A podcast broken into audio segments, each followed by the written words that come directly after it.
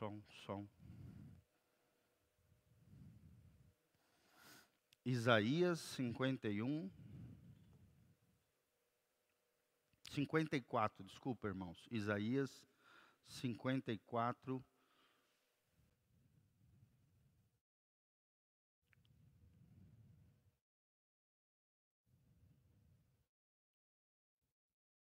Versículo 2.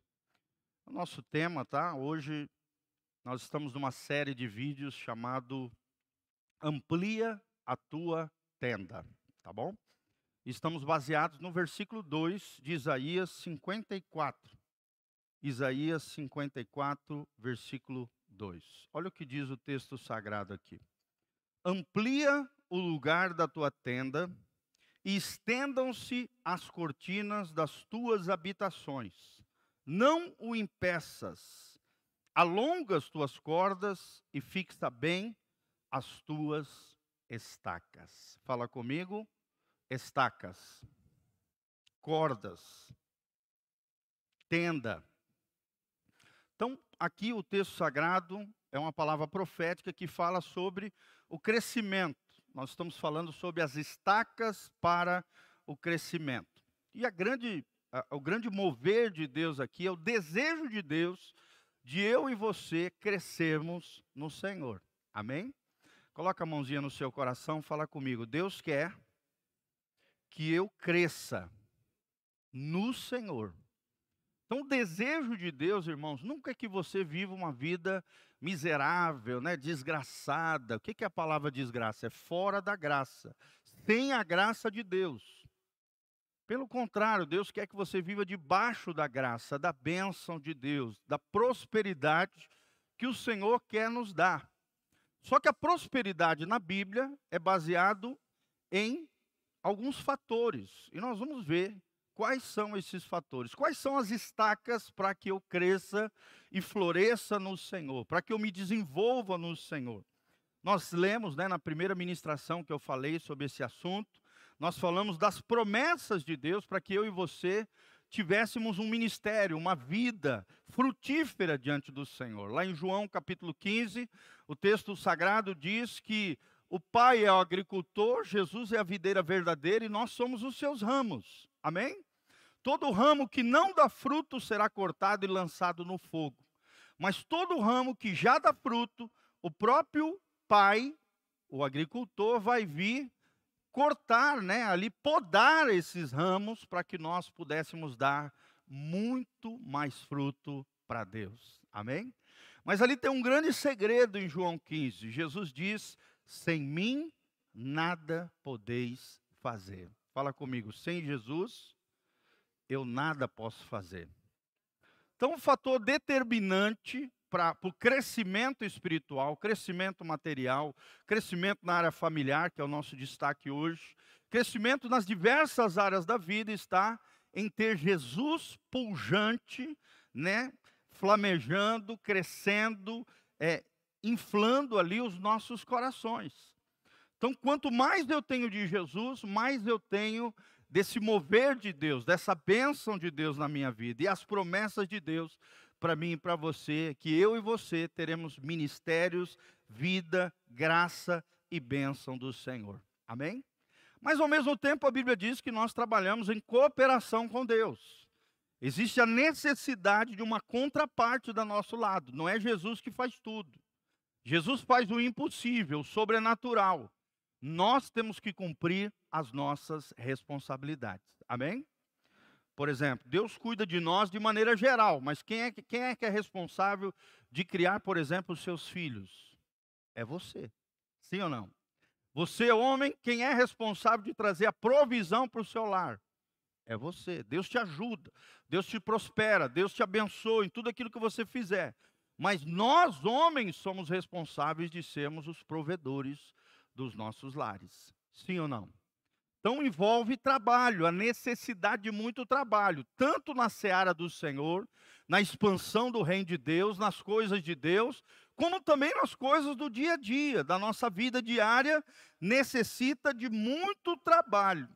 para que as nossas tendas sejam alargadas, ampliadas, as cortinas das nossas habitações, né? E aqui o símbolo era as casas antigas dos antigos lá atrás. Eles habitavam em tendas, as habitações eram, eles eram nômades, por isso, essa figura de linguagem, ampliar as nossas tendas, estender as nossas cortinas, as nossas habitações. E é interessante que o texto diz: não em peças. É como se Deus estivesse dizendo para nós: não atrapalhe o meu agir, não atrapalhe o meu mover, não atrapalhe aquilo que eu quero fazer de crescimento para a tua vida, para a tua casa e para tudo aquilo que você colocar as suas mãos. Amém? Coloca a mãozinha no teu coração e fala: Senhor, me ajude a não atrapalhar o trabalhar de Deus na minha vida e na minha casa. Será que nós podemos impedir aquilo que Deus quer fazer na nossa vida, gente? Sim ou não? Sim. Só nós podemos impedir aquilo que Deus quer fazer na nossa vida, na nossa casa, na nossa família. Deus respeita a nossa vontade, o nosso livre-arbítrio, a nossa decisão. Então nós precisamos entender que nós temos que nos levantar com muito trabalho, muito esforço, lembrando sempre que é Jesus agindo através de nós, mas nós também temos que fazer coisas para a glória de Deus. Eu falei para vocês, né? Paulo diz: quer comais, quer bebais, fazei tudo para a glória de Deus. Tudo o que fazemos deve ser espiritual, deve ser santo, deve ser para a glória de de Deus. E é interessante que o autor aqui fala que a frutificação, o crescimento, traz entusiasmo. Sim ou não, irmãos? A gente se anima quando o negócio cresce. Né? Por exemplo, você planta uma florzinha, uma plantinha. Minha esposa gosta muito de planta, né? E aí eu compro um vasinho, uma plantinha para ela, ela começa a regar e tal. E aí, quando ela está triste, mas de repente ela olha para a plantinha dela e aquela plantinha dela, de repente, deu uma flor, ela já fica toda feliz. Por quê? Porque o crescimento, a frutificação, a beleza das flores, da plantinha, quando é bem cuidada, quando é bem cultivada, ela alegra o nosso coração. Tanto o nosso crescimento deve nos alegrar, quanto também o crescimento dos nossos irmãos. Amém? Será que você é uma pessoa que se alegra quando o outro cresce? Ou você inveja, cobiça, né? Ou quando o outro está prosperando? Esse é um dos maiores sinais de um coração sadio. É quando você tem a capacidade em Deus de saber do teu próprio valor e você se alegra quando outros crescem e florescem no Senhor. Isso é lindo, irmãos. Quando você se alegra, por exemplo, quando um irmão teu ganha alguma coisa, quando uma pessoa prospera em alguma coisa, você não fica com inveja, você não fica falando mal, você não fica dizendo, é, mas ele fez isso por causa disso. Não. Você se alegra, você vibra, você celebra quando o outro cresce e se desenvolve no Senhor. Então, a frutificação traz sim entusiasmos. E a palavra de Deus para nós é: firma bem as tuas estacas. Estacas fala de princípios, fala de colunas. As estacas eram as madeiras que seguravam a tenda.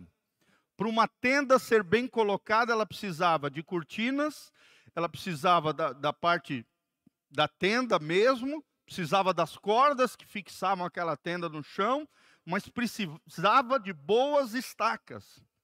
Não é à toa que o texto sagrado diz: firma bem as tuas estacas. E aqui, simbolicamente, está falando: firma bem os teus valores, firma bem os teus princípios, firma bem a tua vida em Deus. E foi a última coisa que nós vimos aqui na nossa, no nossa escola bíblica dominical, nosso culto de domingo de manhã. Firma bem as tuas estacas. O Rafael esteve falando sobre a vida devocional. Amém? Será que nós temos desenvolvido uma vida devocional com Deus? Será que você tem lido a Bíblia todos os dias, orado todo dia, tem buscado a presença do Senhor? Será que no teu aparelho de som, no teu carro, tem mais louvor e adoração ou mais música do mundo que só ensina valores e princípios equivocados? Será que os programas que você está assistindo têm edificado e abençoado o teu coração ou infectado a tua alma e gerado uma série de conflitos no teu interior? Irmãos, firme bem as tuas estacas.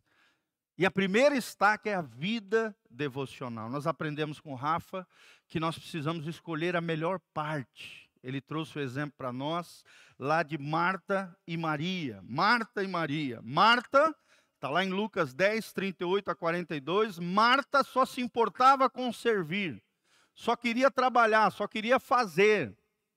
Maria já não. Maria largava tudo para estar aos pés de Jesus. E Jesus chama a atenção de Marta, ele diz: Marta, Marta, Maria escolheu a boa parte. Quer estar aos pés de Jesus, ouvir a voz de Jesus. Não que nós não tenhamos que fazer coisas, como eu falei, temos que trabalhar, nos esforçar, cumprir as nossas responsabilidades, sim ou não, irmãos? Mas a primeira coisa que nós temos que fazer ao amanhecer é escolher a melhor parte, a boa parte, que é estar aos pés de Jesus. Nós temos que ser menos Marta e mais Maria. Marta significa serviço. Servir por servir, servir, né? Que bom que está servindo, mas muitas vezes o serviço, fazer, tem tomado o lugar do ser. Maria se importou com o seu coração, com a sua relação com Deus, com ser uma mulher de Deus, com estar aos pés de Jesus. Já Marta queria fazer, fazer, fazer. E muitas vezes a gente cai nesse redemoinho. Sim ou não, irmãos? Sim. A gente quer conquistar o mundo, mas às vezes a gente acaba perdendo a nossa alma. Nós não podemos perder a nossa alma. O que, que adianta o homem ganhar o mundo inteiro, diz a palavra de Deus em Lucas, se nós perdermos a nossa alma? Não podemos perder a nossa alma, precisamos escolher a melhor parte. E a melhor parte é a parte que Maria escolheu, estar aos pés de Jesus. Por isso precisamos buscar na fonte. A fonte é Deus. Fala comigo, buscar na fonte. E a fonte é Deus. Por isso nós aprendemos que precisamos ter um tempo e um lugar santificado, um lugar dedicado ao Senhor, um lugar onde o Senhor tenha primazia no nosso coração. Separe um lugar lá na sua casa, um quartinho, um escritório ou o seu quarto, um tapete. Coloque lá um ambiente onde você seja o seu lugarzinho secreto com o Senhor. Seja o lugar onde você vai dobrar o joelho, orar. Eu achei tão lindo. Nós fomos na casa de um irmão, querido nosso, aqui da nossa comunidade. Aí eu cheguei, ele fez uma casa enorme, linda, maravilhosa. De repente ele trouxe a gente na casa dele, ele falou, pastor, isso aqui é o cantinho que eu fiz, é o cantinho da oração. Olha que coisa linda. Ele botou uma escrivaninha para estudar a palavra, botou um sofazinho para ler bons livros, botou um tapete bem bonito naquele quartinho para orar, e botou duas caixinhas de som com Bluetooth para ligar no celular e colocar um momento de adoração ali. Eu fiquei tão feliz quando eu vi aquilo. Falei, que coisa linda é isso? Ter um cantinho de louvor, um cantinho de adoração, um lugar com tempo e um lugar santificado para buscarmos o Senhor. Amém? Que você consagre um período de tempo ao Senhor, que você se permaneça ali à sua disposição, que você espere nele, espere ouvir a sua voz, Lembrando que a vida de oração não é um monólogo, não é só você que fala. Você tem que parar para ouvir também o Senhor. Amém? Quando é que foi a última vez que você ouviu o Senhor? Esse dia mesmo, eu estava indo pregar numa igreja, lá em Foz do Iguaçu. Quando eu cheguei lá, Deus abriu meus olhinhos para ver as necessidades da igreja. De repente eu vi que aquela igreja não tinha microfone sem fio. Igual a gente tem, ó, a gente tem quatro quatro microfones sem fio, fora esse aqui, cinco. E aí a igreja, tudo com aqueles cabinhos, né? Microfone com fio tal. Aí eu fui lá, vi o pessoal adorando tal. De repente o Espírito Santo falou: Você viu a necessidade. Se levante na brecha para suprir a necessidade dessa igreja. E aí, logo que eu, eu ouvi a voz dentro, de Deus dentro da igreja.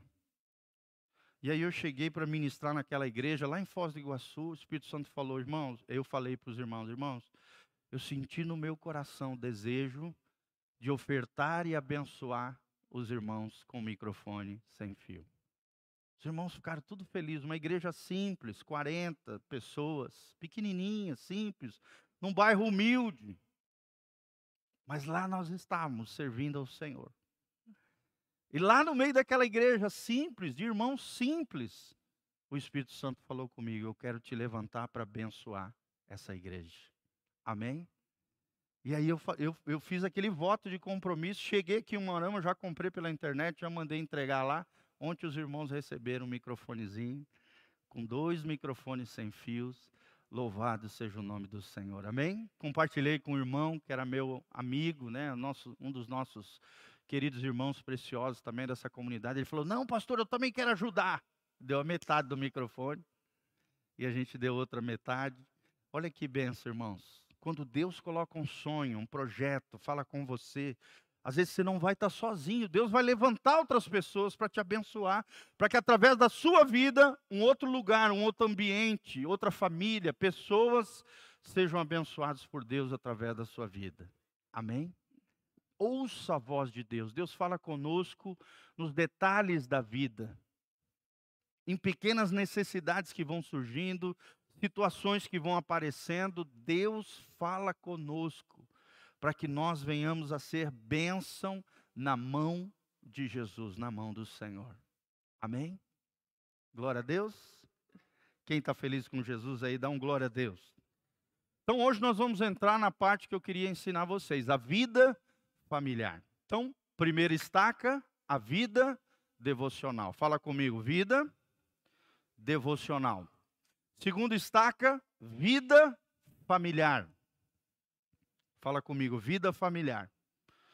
Então, da mesma maneira que as tendas antigas eram colocadas sob estacas que precisavam ser firmes para que as tendas fossem ampliadas, eu e você, se queremos crescer de forma sustentável, equilibrada, abençoada, sem deixar lacunas, precisamos firmar as nossas estacas em lugares rochosos, que a nossa casa esteja sobre a rocha, né? Ministrei ontem essa palavra para os nossos queridos ali, preciosos, que acabaram de casar, né? Estão cheirando a leite.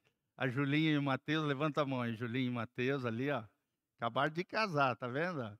Estão aqui já, graças a Deus. Falei sobre isso, Mateus 7. O homem prudente, aquele que ouve a palavra de Deus e faz o quê? coloque em prática as coisas de Deus. Ele é como aquele que constrói a sua casa sobre a. Fala comigo, casa na rocha. Esse é o nome da nossa igreja. Esse é o versículo que nos sustenta.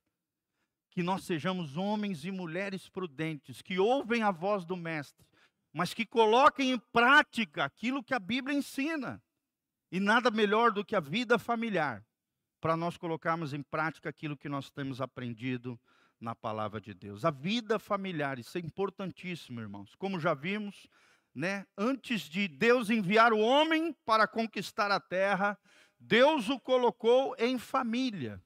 Deus colocou, antes de dar a terra prometida, Deus deu ao homem uma família, desde lá do Gênesis, desde lá do princípio de todas as coisas. Deus antes de conquistar a terra de Canaã, Deus o colocou em família. Olha só, a família vem antes da conquista.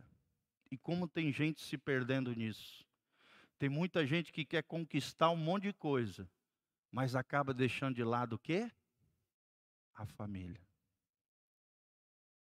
A família veio antes da igreja, irmãos. Família veio antes da igreja. Por isso que o pastor Giovanni, nessas datas de Natal, virada do ano, a gente não inventa nada aqui. A não ser o culto normal, como vai ser no domingo ali, à noite tal, como eu falei para vocês. Porque domingo é dia de culto.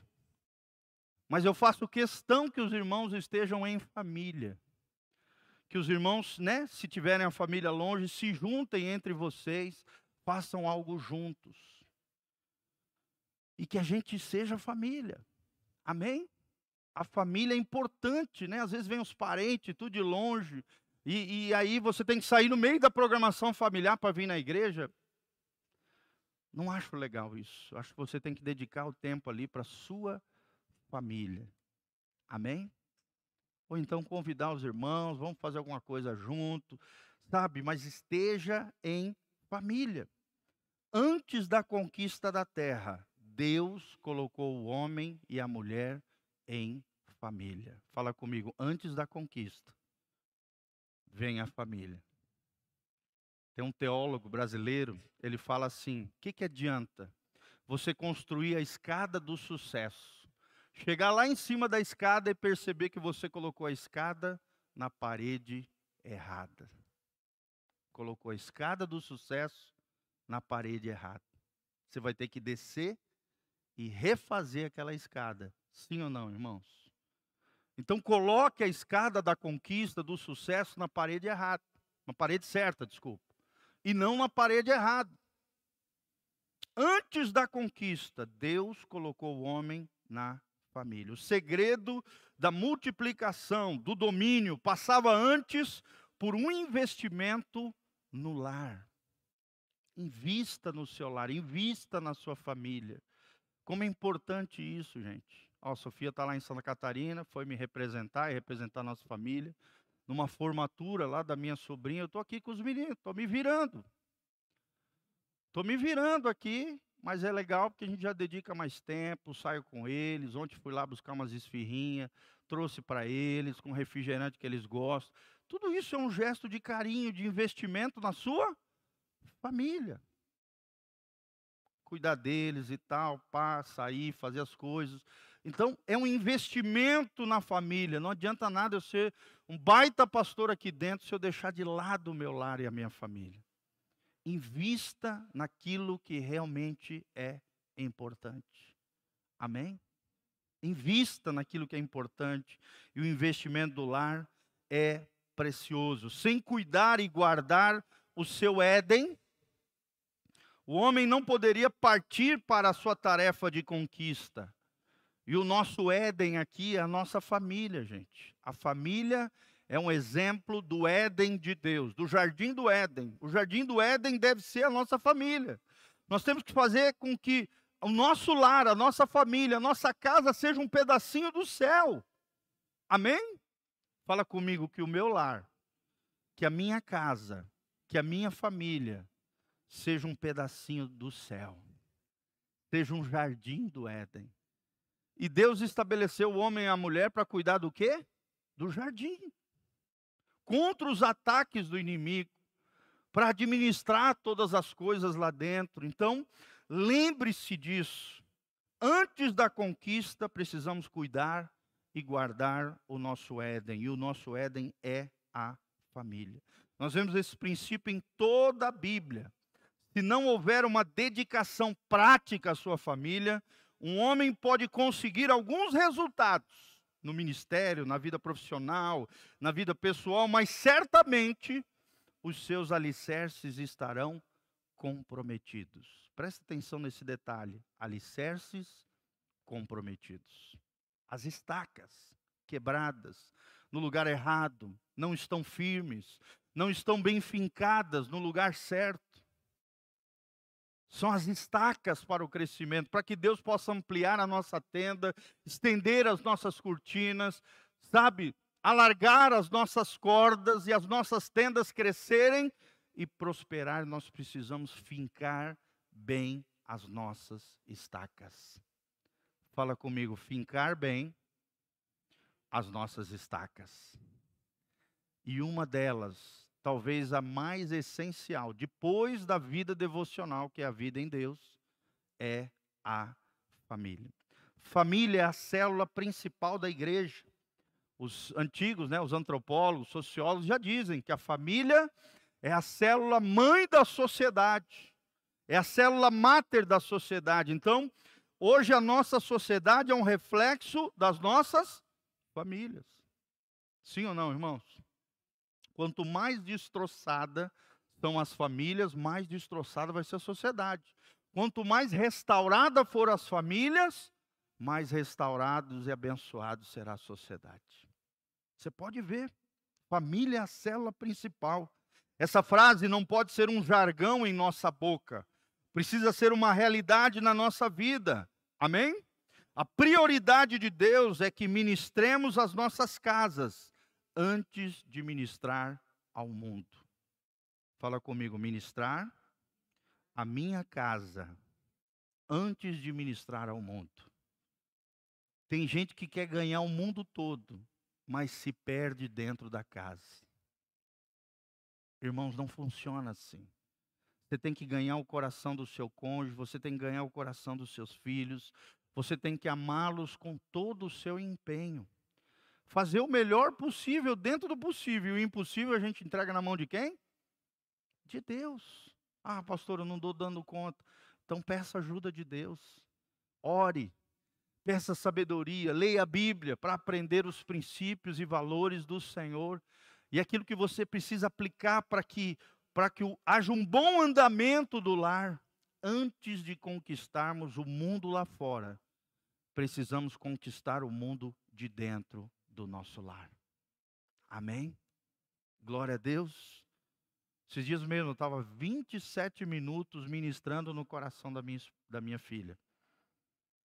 Ela está lá em Maringá estudando faculdade e tal, estava passando uns conflitos lá nos, nos estudos e tal, e eu ministrando 27 minutos. Eu olhei no final da ligação, 27 minutos ministrando no coraçãozinho dela. Nós precisamos disso. Ministrar no coração dos nossos filhos, para que eles compreendam as coisas de Deus, as coisas da vida. A gente não pode deixar os problemas ir, ir, ir se resolvendo sozinho. O tempo não resolve problema, gente. Os problemas precisam ser encarados. Amém? Se nós não encararmos os problemas, eles se tornam como uma bola de neve, eles vão crescendo e não se resolvem. Não se resolvem, problemas precisam ser encarados, gigantes precisam ser enfrentados. Os problemas, se não são resolvidos, se você foge dos problemas, o problema vai te pegar lá na frente, e aí ele vai estar maior porque é uma bola de neve que está crescendo sobre a sua vida. Não fuja dos problemas. Daí a gente vê tanta gente hoje fugindo dos problemas, sim ou não? Na droga, na bebedice, na prostituição, fazendo um monte de coisa errada, saindo com os amigos, deixando de lado a resolução dos conflitos e dos problemas. Isso não resolve. Problemas precisam ser resolvidos. Sente, converse, ministre, peça ajuda de Deus, dobre o joelho, ore. Se não estiver dando conta sozinho, busque ajuda. Nós, pastores, estamos aqui para ajudar vocês. Amém? É claro que primeiro a gente precisa tentar resolver sozinho. Porque a gente precisa de autorresponsabilidade, autodisciplina, precisamos aprender a resolver os nossos problemas sozinhos. Se nós não estivermos dando conta sozinhos, precisamos da ajuda de irmãos. Sim ou não, irmãos? Sim, eu mesmo, como pastor, umas duas, três vezes na minha vida eu precisei de ajuda de pessoas mais velhas, pessoas mais maduras, pessoas mais experientes que eu. E cheguei em prantos, irmão. Não tenho vergonha de dizer isso para vocês. Eu precisei de ajuda. E sou um pastor. Tenho cinco, seis anos de estudo teológico, mas isso não me isenta de passar por dificuldades, problemas, lutas, nós somos humanos. Não se envergonhe das suas fraquezas, das suas vulnerabilidades. Amém?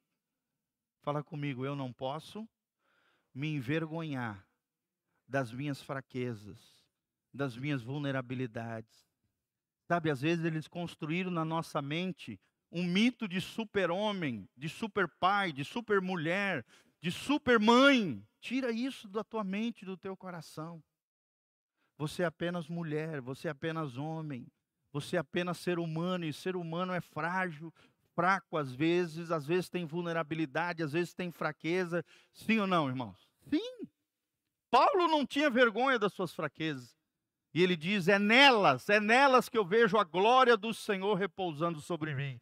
Quando sou fraco, aí sou forte porque a força de Deus me capacita, a graça de Deus se aperfeiçoa na minha fraqueza. Amém? Fala comigo, a graça de Deus se aperfeiçoa e me capacita na minha fraqueza. Amém, queridos? Isso é lindo, é tremendo, é maravilhoso. Deus nos usa apesar de nós. Glória a Deus. Quando a gente olha para nós, a gente se sente incapaz, né? Imperfeito, cheio de falhas, pecadores. Mas Deus usa homens e mulheres falhos, frágeis, vulneráveis, debaixo da poderosa mão de um Deus todo-poderoso. Deus pode nos usar. usar. Amém, Camilinha?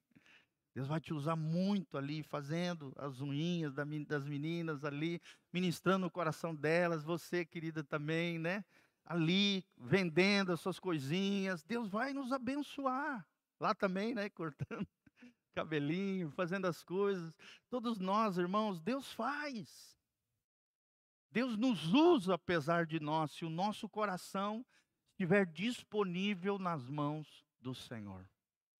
Deus só precisa de uma coisa: disponibilidade. Fala comigo, disponibilidade. E desejo de crescer. Eu mesmo, irmão, sou um exemplo disso. Eu comecei na igreja carregando caixa, arrumando os cabos, os instrumentos para os outros tocar. Não tocava, não cantava. Eu era apenas um adolescente querendo servir na minha igreja. E olha onde Deus nos colocou hoje. Amém? À frente de uma comunidade dessa tremenda e que coisa maravilhosa, irmãos. A fidelidade nas pequenas coisas é uma grande coisa para Deus. Amém? Então, lembre-se disso. Antes de ministrar o mundo, nós temos que ministrar nas nossas casas. A Bíblia diz: Mas se alguém não cuida dos seus, especialmente dos da sua família, tem negado a fé e é pior que um incrédulo. Olha só que puxão de orelha de Deus. 1 Timóteo 5,8. Coloca lá, filho. 1 Timóteo 5,8. Olha que forte esse versículo. Mas, se alguém não cuida dos seus, e especialmente dos da sua família, tem negado a fé e é pior que o incrédulo. Olha só, vai ter juízo sobre aqueles que maltratarem os seus. Né? Hoje nós vemos, às vezes, hipocrisia dentro de algumas igrejas, em alguns lugares, na vida de algumas pessoas. São pessoas lindas, maravilhosas dentro da igreja, mas fora da igreja maltratam os seus. Lá em Mateus 24, a Bíblia fala sobre isso. Quando está tratando da volta de Jesus, a Bíblia fala que alguns servos, infelizmente, maltratam os seus conservos. E aí, quando Jesus voltar, vão ficar para trás. Toda vez que eu maltrato os meus filhos, a minha esposa, a minha família, os meus entes queridos, os meus familiares, as pessoas que estão mais próximas, Deus está vendo. Eu estou dando mau testemunho dentro de casa, estou negando a minha fé e estou me tornando, se não me arrepender, pior do que o incrédulo. Imagina como Deus vai tratar essas pessoas, gente porque você tem conhecimento da verdade, porque você conhece as coisas de Deus. Você não é um ignorante das coisas espirituais. Então nós temos que aprender, irmãos, a amar e oferecer o nosso melhor, não o resto, não o que sobra, mas o nosso melhor para quem? Para nossa família. Amém? Quem quer crescer na fé? Então cuide dos seus. Seja o melhor marido do mundo, seja a melhor esposa do mundo, seja o melhor filho do mundo. Eu agora, se Deus quiser, né, talvez em janeiro, não sei, eu vou ter que ir lá visitar os meus pais. Toda vez que eu vou lá visitar eles, eu só vejo eles duas vezes por ano, quando muito três. Eu já vou na casa deles levando, um presentinho para honrá-los para amá-los. Eu sempre levo um presentinho para o meu pai, um presentinho para minha mãe, para honrar eles. Eles deram a vida por mim. Eles deram o melhor que eles tinham por mim, para me formar em ser o homem que eu sou hoje. Como é que eu não vou honrá-los? Eu não dou só em datas é, comemorativas, aniversário e Natal, não. Eu também dou nessas datas, mas toda vez que eu vou lá vê-los, eu levo um presentinho para honrá-los. Amém? Eu tenho um lugar especial no coração da minha mãe, sabe por quê, irmãos? Porque sempre que a minha mãe fazia um pratinho de comida gostosa, e ela é mestre cuca, pensa numa mulher que cozinha, irmãos. Tem nove cursos, nove cursos internacionais. sabe fazer paella, sabe fazer tudo quanto é comida maravilhosa que vocês podem imaginar. Comida alemã, francesa, chinesa, japonesa, tudo quanto é comida. É uma benção. E sabe por que, que eu ganhei um lugar especial no coraçãozinho dela? Porque todas as vezes que ela fazia aquela comida gostosa, maravilhosa, às vezes um cafezinho da manhã, um pequeno gesto de carinho, de amor. A minha mãe é aquela mulher que de manhã cedo, ela se levanta antes que todo mundo, já prepara aquela mesa linda, maravilhosa, cheia de salame, queijinho, é, frutinha e coisa, e, e docinho. Só de potinho de doce é no mínimo uns quatro pãozinho caseiro, aquelas coisas, aquela mesa, parece aquelas, aquelas mesas de hotel. Café colonial na casa da mamãe. E sempre que eu via esses gestos de carinho, eu falava: "Mãe, que delícia, que comida maravilhosa. Você é demais e tal". Aí ela ficava toda faceira. Ficava toda contente, aquilo me deu um lugar especial no coração dela. Às vezes um gesto de carinho, uma fala, uma frase que você solta, sabe? Uma gratidão brotando do teu coração, um gesto de honra, um presente, uma cartinha, uma ligação que você faz, faz toda a diferença no coração das pessoas. Amém? Que dia eu vou pregar de novo aqui uma palavra que eu tenho maravilhosa que Deus me deu há muitos anos atrás, que é grato às pessoas da sua vida. Seja grato às pessoas da sua vida. Ofereça o seu melhor para eles. Isso é lindo, é tremendo, é maravilhoso. Amém? Se nós não cuidarmos, principalmente da nossa família, temos negado a fé e somos piores do que o incrédulo. Que afirmação séria. Sim ou não, irmãos? Ela nos faz entender que a nossa aprovação ou reprovação ministerial ou familiar dependerá da maneira como tratamos os nossos entes queridos. Olha só, céu e inferno dependem do tratamento que nós damos para a nossa família. E tem muito crente sem vergonha que é maravilhoso na igreja e maltrata os da casa. Quando Jesus voltar, vai subir? vai ficar. Quando morrer, vai para o céu? Não vai, porque a Bíblia diz que tem negado a fé pior do que o incrédulo. E se o incrédulo não vai para o céu, imagina quem maltrata os seus familiares. Ser pior do que o incrédulo, vai para o inferno, irmãos. Está aqui, é o texto bíblico, está na nossa cara. Sim ou não, irmãos? Sim. Quantos e quantos pais irresponsáveis hoje não pagam a pensão dos seus filhos, né? Às vezes são, né? Não pode, gente. Nós temos que pagar aquilo que é a nossa responsabilidade. Às vezes inventam mentiras, né? Fogem das suas responsabilidades. Mulheres hoje, nós vemos as mulheres abandonando o lar e a família para viver uma vida louca com as suas amigas. Sim ou não, irmãos? Hoje, na cabeça da mulher moderna, entre aspas, ficar em casa, cuidar do seu marido e dos seus filhos, é careta, é cafona. Elas querem ficar perambulando para lá e para cá. Isso está errado, irmãos. É claro que nós, como homens, nós precisamos honrar o trabalho e a missão das nossas mulheres. Nada contra também a mulher trabalhar fora. Não tem problema, pode. Desde que ela não se ausente nas suas responsabilidades e o marido também ajude nas responsabilidades de casa. Principalmente quando os dois trabalham. O marido tem que ajudar mais a mulher em casa. Parar com esse negócio de machismo. É, tu que tem que fazer, te vira aí. Não. Você tem que ajudar. Você tem que servir a tua esposa para ganhar o coração dela. Amém? Tem que servir, tem que cuidar. Tem que ir na padaria comprar pão, leite, trazer para a família. Minha mulher, às vezes, no meio-dia, ela fala, amor, falta cebola, falta não sei o que. Ela, ela manda uma listinha, tem que eu sair correndo aqui da igreja, ir lá no supermercado, comprar aquilo que falta para ela terminar o almoço. Eu podia ser estúpido, grosseiro e falar, não, mulher, se vira aí, é, saiu o cartão aí. Não custa nada você ir lá ajudar. Quando eu chego em casa, arrumo a mesa para ela. Os meus filhos às vezes ajudam a fazer um suco enquanto ela está cozinhando. É um trabalho em equipe. Nós precisamos cooperar, ajudar uns aos outros. Somos uma equipe, precisamos cooperar.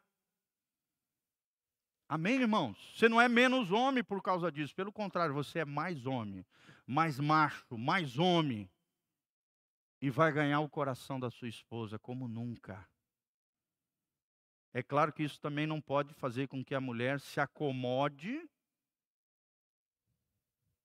Igual tem muitas hoje em dia, mulheres acomodadas, folgadas, né? elas invertem o papel. E os homens têm que fazer tudo e se ferrar. Não é assim. É um trabalho em equipe. A maior responsabilidade da casa é das mulheres.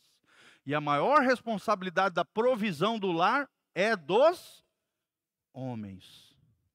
Mas isso não impede que um ajude o outro, tanto na provisão quanto no cuidado da casa. É um trabalho em equipe. Amém, irmãos? Então, ó, no sentido ainda mais dramático, quando pensamos nos cônjuges e filhos ainda dependentes dos pais, temos que tomar esse cuidado, né? Nós temos que criar filhos para voarem, não para ficar dependendo de nós. Sim ou não, irmãos? Hoje nós vemos marmanjões de 40, 50 anos vivendo à custa dos pais. Está errado isso. Nós temos que projetar os nossos filhos para o mundo, para voarem, para criarem asas e voar. E não ficarem dependendo economicamente dos pais. Esse dia mesmo eu ouvi uma história. Um cara, 50 e poucos anos, vivendo na casa dos pais.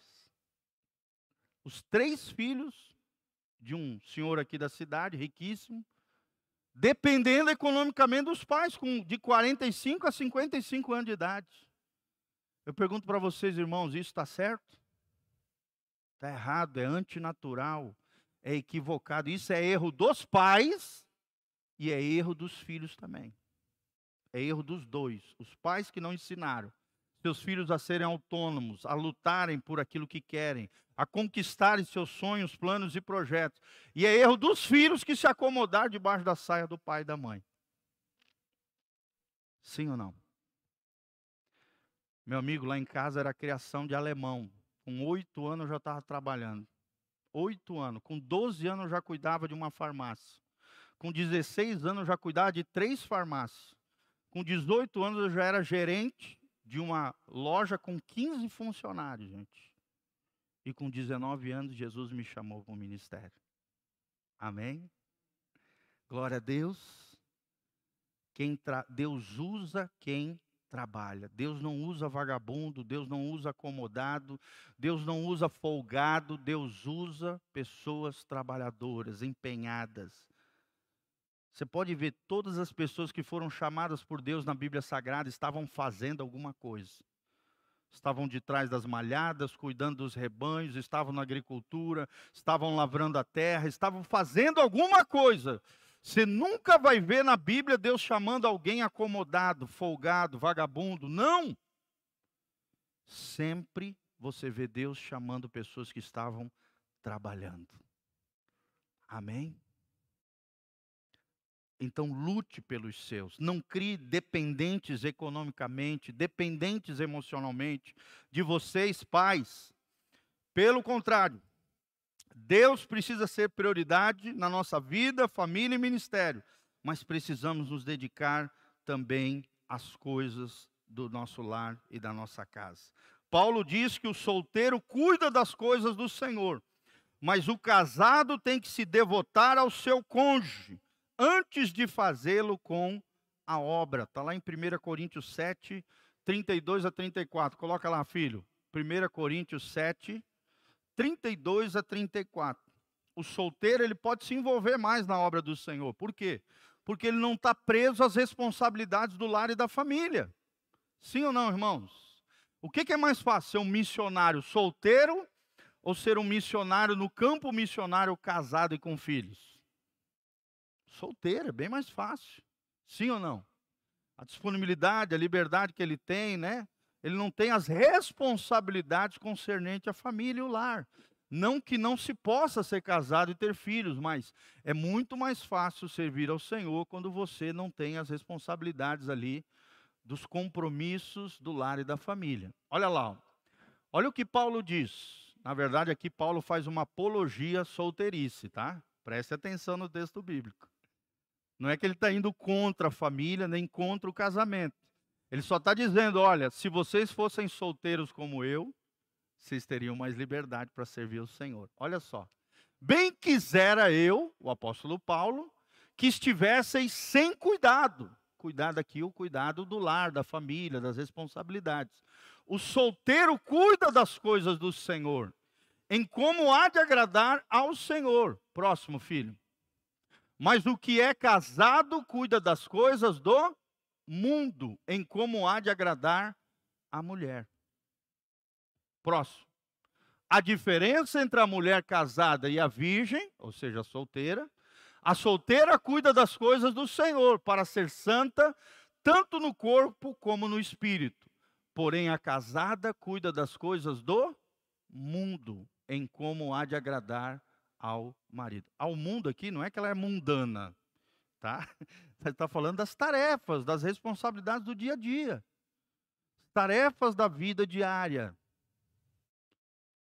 Quer dizer, não adianta nada a irmã estar tá servindo aqui na igreja e deixando o filho mal vestido em casa, o marido sem jantar, não adianta nada. Tem que primeiro suprir as necessidades lá dentro da casa, para depois, na medida da sua disponibilidade de tempo e responsabilidade, poder servir aqui a igreja. Amém? E para servir na igreja precisa ter o respaldo do seu esposo.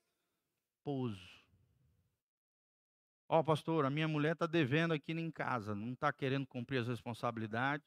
Na hora a gente fala, irmã, por favor, primeiro, supra as necessidades da sua casa, da sua família.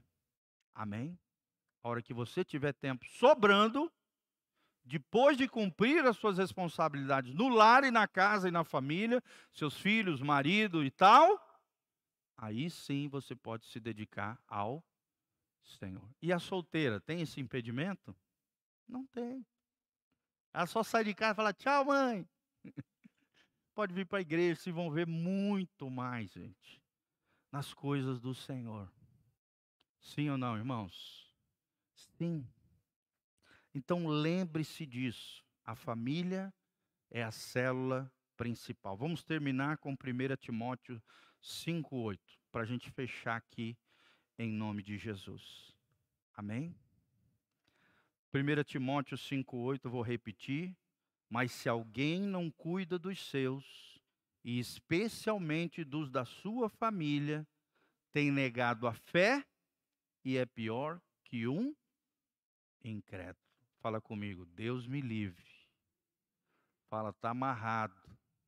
Esse não sou eu. Que eu vou cuidar do meu lar, da minha família, dos meus, em nome de Jesus. Amém? Quantos entenderam a palavra aqui? Então, uma das estacas que nós precisamos ter é a vida familiar. Primeiro, os nossos. Depois, servimos, é claro, na igreja. Tá bom? Glória a Deus. Mais um pontinho para nós fechar aqui. Em muitos lugares da Bíblia, vemos Deus estabelecendo um ambiente onde começa o ministério. Davi recebeu três unções antes de ser rei. A primeira delas foi na sua casa, ali com Samuel, diante do seu pai, Jessé. Depois, ele foi para Hebron, foi consagrado sobre os anciões de Hebron. E a terceira unção foi em Jerusalém, quando ele assumiu o reinado de todo Israel. Eliseu, antes de sair e ministrar como profeta para todo o povo, servia a seu pai. Está lá em 1 Reis 19. O mesmo acontecia com Moisés em relação ao seu sogro. Êxodo 3:1. Então, se é verdade que alguns serão sacados do seio da sua família para serem enviados ao mundo como obreiros, é verdade também que antes deverão ser um testemunho ali. Amém?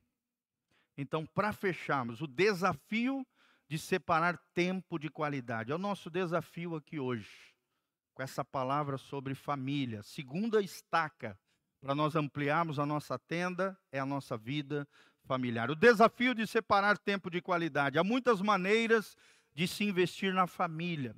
Todas elas são necessárias, irmãos, mas nenhuma será suficiente a não ser que haja tempo de qualidade. Fala comigo, tempo de qualidade.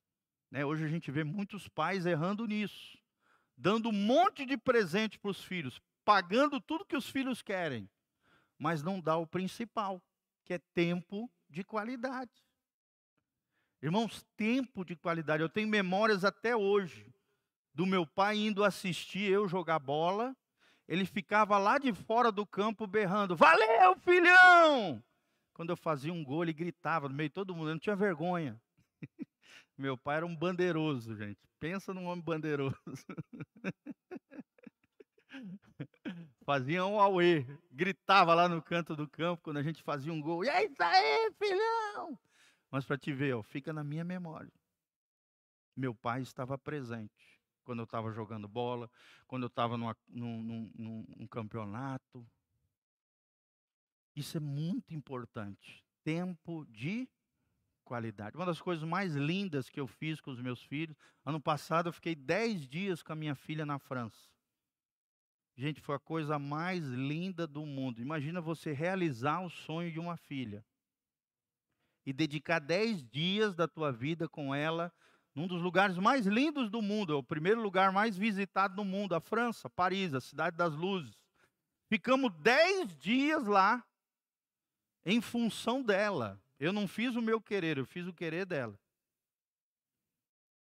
Às vezes tinha que tirar 30 fotos para uma foto prestar para ela. Eu lá. Assim, pai, assim, assim, assim, assim. O, Bo o Borba sabe o que é isso, né? Tem uma filha adolescente.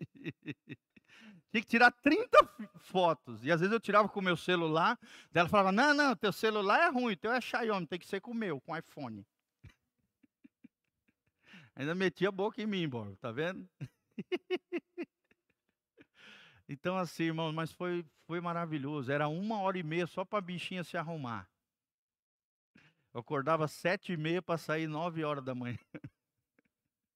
Mas valeu a pena, gente. Foi maravilhoso. Outra vez eu saí com os dois meninos. Eu fiz uma viagem de mochileiro para o Chile. Eles nunca tinham andado de metrô, de avião. De avião já tinha ido uma vez para Belém. Mas foi, foi massa. A gente pegou um ônibus, foi até São Paulo. De São Paulo pegamos metrô até no aeroporto. Foi a coisa mais legal.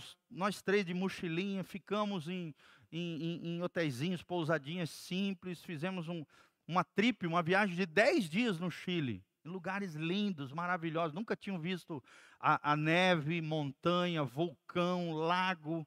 Irmão, foi a coisa mais linda do mundo. Na época eu me lembro, eu gastei 5 mil reais. 10 dias no Chile em três pessoas. Pastor Giovanni é mestre, né? Fazer viagem barata. É. Mas eu digo para vocês, irmãos, foi o melhor investimento que eu fiz na vida dos meus filhos. É os cinco mil reais mais bem gastos da minha vida. A gente luta por isso, a gente economiza para isso. A gente passa o ano todo numa vida mais simples para poder curtir a nossa família. Esse é teu maior tesouro. Esse é teu maior tesouro, é a tua família. Ah, pastor, mas eu não consigo ficar tanto tempo por causa do meu trabalho. Então faça, faça passeios menores. De dois, três dias, vai para Foz do Iguaçu, vai ali para o Termos. Inventa, irmãos. Mas curta, passa um tempo com aquilo que é mais importante para você, tempo de qualidade. Fala comigo, tempo de qualidade. O grande desafio que temos é abrir um espaço entre os tantos afazeres mesmo na obra de Deus, para dar atenção aos da nossa casa, especialmente os nossos cônjuges, filhos, os nossos pais.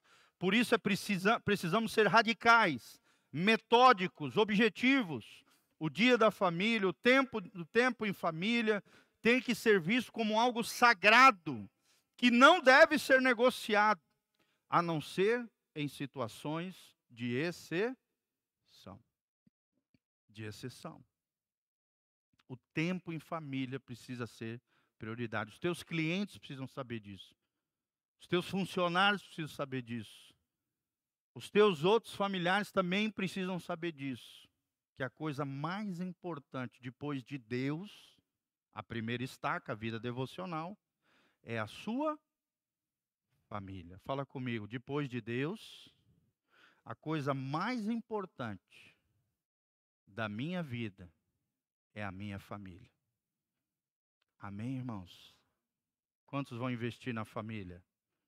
Fala comigo, a minha família é o maior tesouro que Deus me deu. Por exemplo, quando vocês dois casarem, Renan e a Camila, o que, que acontece? Vocês formam um novo núcleo familiar. Os outros, claro, são importantes, temos que ser gratos, honrar os nossos pais, irmãos, parentes, é óbvio. Só que a partir do casamento, né, surge um novo núcleo familiar. Que núcleo é esse? É o casal que se formou. A partir daí, um passa a ser prioridade do outro e os filhos passam a ser prioridade do casal. Pai, mãe, irmãos, parente, primo, tio, tudo vira acessório, secundário.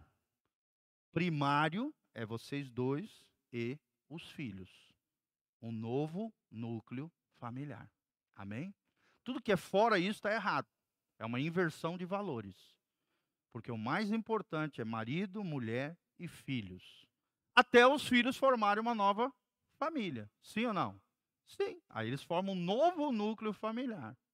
Vamos continuar amando, honrando, dedicando tempo na medida do possível, mas a prioridade sempre é o novo núcleo familiar. Amém? Todos entenderam? Glória a Deus. Vamos nos colocar de pé, orarmos ao Senhor. E eu quero terminar orando para vocês o Salmo 128. Bem-aventurado aquele que teme ao Senhor e anda nos seus caminhos, pois comerás do trabalho das tuas mãos, feliz serás e tudo te irá bem. A tua mulher será como uma videira frutífera ao lado da tua casa, e os teus filhos como plantas de oliveira à roda da tua mesa. Eis que assim será abençoado o homem que teme ao Senhor.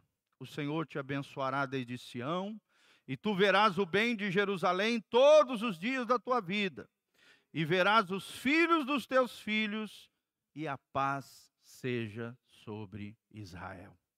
Amém? Coloca a mãozinha no seu coração, feche os seus olhos. Vamos louvar ao Senhor, vamos agradecer ao Senhor por essa palavra bendita. Pai, nós estamos aqui na tua presença gloriosa, porque cremos no poder vivificador da tua palavra. Que a tua palavra fala ao nosso coração, Pai, que possamos priorizar Deus em primeiro lugar, a primeira estaca, vida devocional, e em segundo lugar, como tesouro de Deus no nosso coração, a nossa família. A vida familiar seja prioridade, Pai, acima de tudo e de todos, Pai, que todos saibam o lugar que a nossa família tem no nosso coração, que possamos investir tempo, recursos, ó Deus, pessoas, seja o que for, ó Deus, o que for necessário para o bom andamento da casa que jamais venhamos a dar mau testemunho dentro das nossas casas, que jamais, ó Deus, deixaremos de lado as nossas responsabilidades quanto à nossa família, porque aqueles que não cumprem os seus votos, compromissos, responsabilidades dentro do seu lar, dentro da sua família, se tornam um escândalo para os seus filhos e para os seus entes queridos e familiares. Pai, que jamais venhamos a negar a nossa fé jamais sejamos pior do que os incrédulos por não cuidarmos daqueles que fazem parte da nossa casa, da nossa família.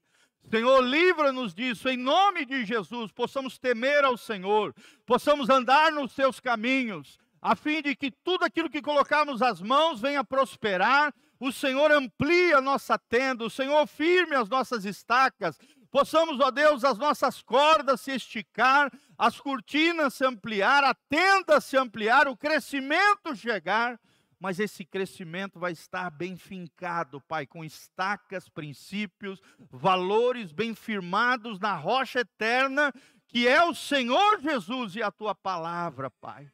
Oh Deus, nos abençoa, Pai, abençoa o teu povo, abençoa a tua igreja, abençoa os teus filhos.